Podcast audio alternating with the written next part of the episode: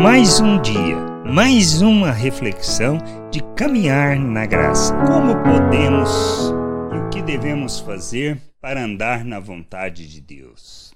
Será nossa religiosidade? Será nossos serviços que prestamos, culto que realizamos, louvores que cantamos? Nós precisamos fazer isso. Precisamos cantar, nos alegrar, pois ao cantarmos, nós lembramos das promessas, lembramos de quem é o nosso Deus e nos alegramos. Precisamos nos reunir para aprender, para ouvir e para compreender a vontade de Deus. Mas o que significa de fato andarmos na vontade de Deus? Para andarmos na vontade de Deus, precisamos entender que Ele nos chama para uma maneira de viver. E a gente pode ler isso no Antigo Testamento, no livro de Salmos lá no Salmos 34, do 11 ao 15, diz assim: Vinde, filhos, escutai-me, eu vos ensinarei o temor do Senhor. Quem é o homem que ama a vida e quer longevidade para ver o bem? Refreia a língua do mal e os lábios de falarem dolosamente. Aparta-te do mal e pratica o que é bom Procura a paz e empenhe-te por alcançá-la. Os olhos do Senhor repousam sobre o justo e os ouvidos estão abertos ao seu clamor.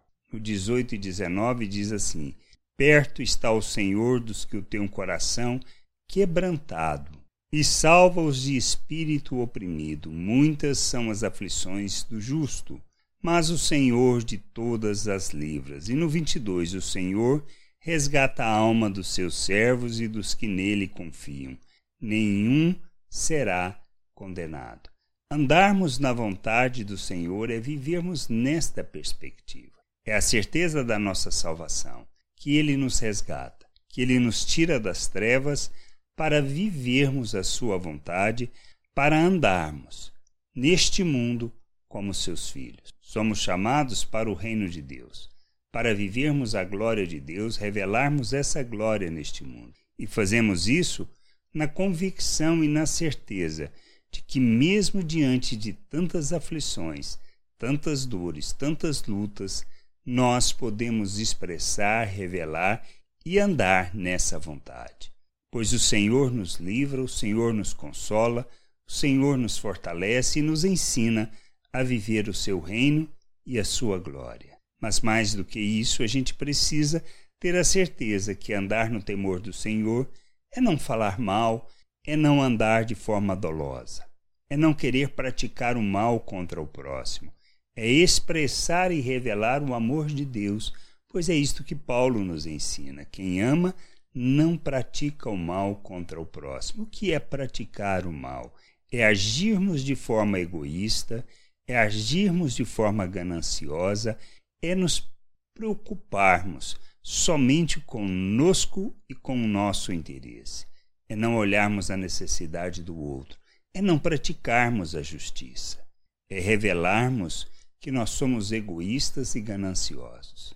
Nós precisamos entender que viver o reino de Deus implica em revelar as virtudes de Deus, é manifestar a graça, é manifestar a bondade de Deus, o amor de Deus, a justiça de Deus. É repartirmos o que temos em nossa abundância de maneira que não haja necessidade entre aqueles com quem convivemos. Isto é andar na vontade de Deus. Isto é praticar a justiça. Fazemos isso não para alcançar algo de Deus, mas para expressarmos e revelarmos o seu amor neste mundo. A gente precisa entender isso, compreender que somos chamados para vivermos o reino de Deus, manifestarmos a sua glória e enchermos a terra com o conhecimento da glória do Senhor. Que a gente possa entender, compreender isso e andar nesta vontade.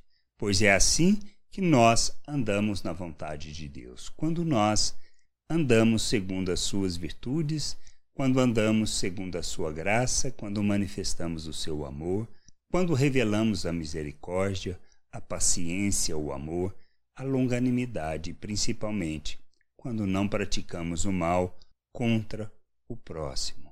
Pois quando fazemos isso, revelamos o amor de Deus, a bondade de Deus, a graça de Deus entre os homens. E fazendo isso, nós enchemos a terra com conhecimento da glória do Senhor, dos valores do reino e da vontade do Pai. Vivermos desta maneira e proclamarmos a salvação de nosso Deus por meio de Cristo Jesus é que nos ensina e nos conduz na vontade do Pai. Que a gente possa entender, compreender e buscar por meio das Escrituras, pois é nela que nós encontramos conhecimento, o entendimento e o verdadeiro temor ao nosso Deus. Graça e paz sobre a tua vida. Amém. Você acabou de ouvir uma reflexão de caminhar na graça. Se você gostou, curta, compartilhe, leve esta mensagem a outras pessoas, para que elas também possam compreender e entender a vontade de Deus. E leia as Escrituras, pois ela é a base, o fundamento para você julgar tudo o que você tem lido e aprendido acerca da vontade de Deus.